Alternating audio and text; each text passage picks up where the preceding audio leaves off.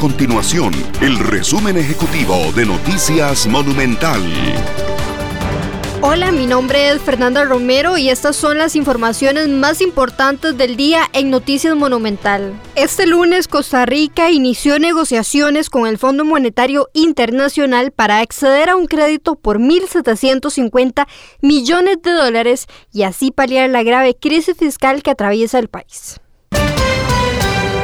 El comportamiento de la pandemia en el país se mantiene inestable. La tasa de contagio, que actualmente se ubica en 1.06, no define una proyección clara de cuál sería el panorama para las próximas semanas.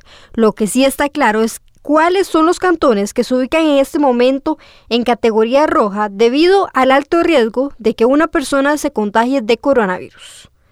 De acuerdo con el informe de la Universidad Hispanoamericana, los cantones de Corredores, Golfito, Limón, Siquierres, Osa, Guásimo, Sarchí, Huatuso, El Huarco y Cartago Central son calificados como zonas de alto riesgo.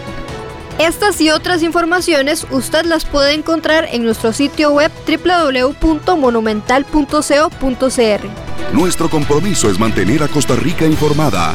Esto fue el resumen ejecutivo de Noticias Monumental.